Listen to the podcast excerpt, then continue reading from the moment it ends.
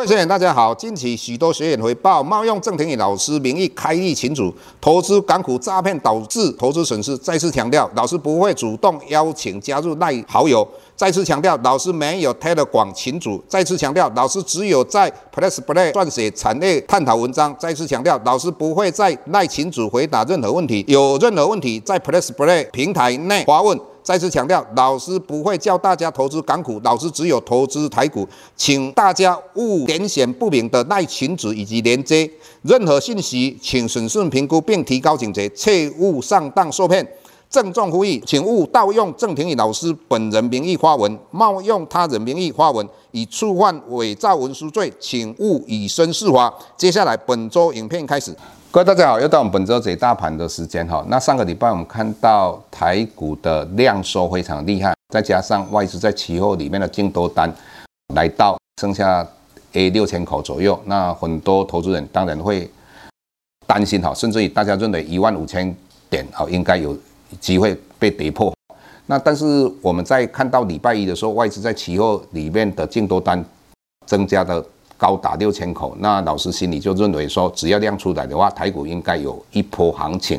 那我们又看到礼拜二外资一口气增加一万三千多口的净多单，就是我们很少看到的啊。也就是说，以目前外资在期货里面净多单三万一千多口，也就是创了三十个月以来的新高。那台股应该有走一波行情。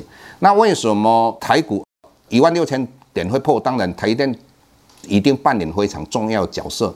那为什么台积电最近从跌破五百块以下，那目前来到五百三？最主要，过去对他来讲，两个最大利空就是殖利率相对低，再来个地缘政治的风险。那地缘政治的风险发生的几率看起来越来越小，也就是中国要打台湾的几率越来越小。原因很简单，第一个，乌俄之间的战争，那看起来泽伦斯基到欧洲趴趴走哈。那也就代表他胜利在握哈，在看到瑞士对于过去把俄罗斯资金冻结，目前他们宣称说这些资金将来要作为乌克兰的重建基金，那这个对习大大当然有很大的一个震撼教育。那除了这之外，我们看到美国结盟日本之外，现在跟韩国跟菲律宾也都签订的共同防御条约，所以南韩的总统过去对于中国唯唯诺诺。那对北韩非常害怕，现在的话呛了北韩，对中国诶不理不睬了。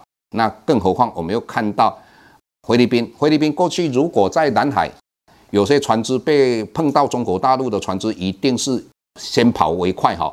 那现在不一样，我们最近看到新闻，中国大陆的船在南海上受到菲律宾三条船小船的。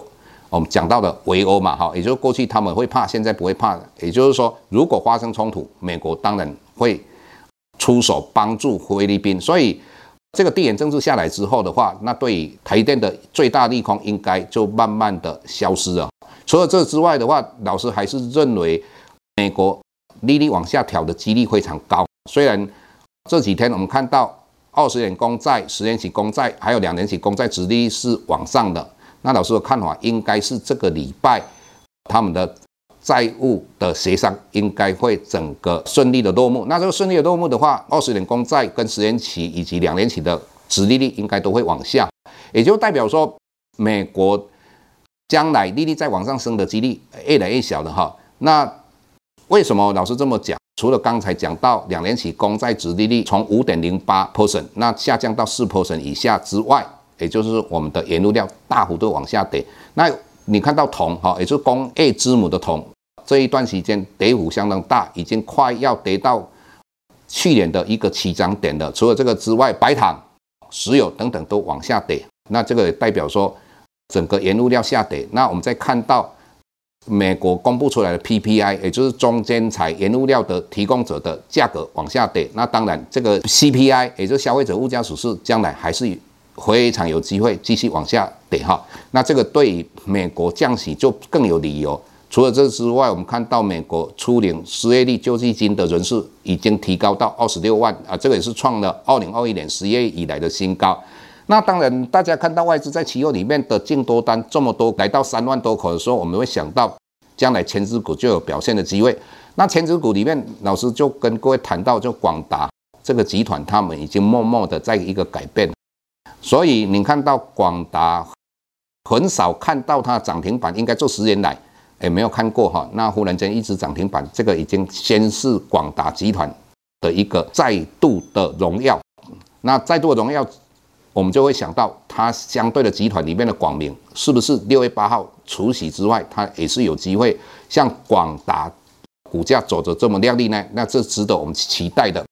除了这个之外，我们一直跟各位谈到了工业电脑，那之前立端最近也非常强势。那我们在我们这一次的一个文章里面，我们也探讨到工业电脑里面华汉哈等等，包括微强电啊、安勤等等。那工业电脑未来是不是有在表现的机会？那我们在平台里面跟各位讲的非常清楚哈。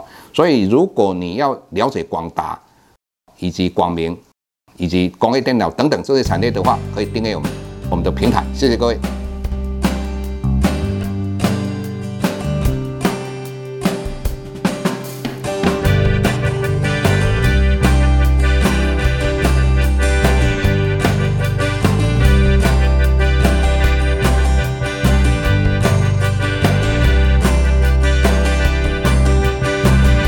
下周台股个股当中，老师精选的十几档个股做重点分析。想要了解老师到底精选哪些个股，欢迎订阅 PressPlay 互惠内容。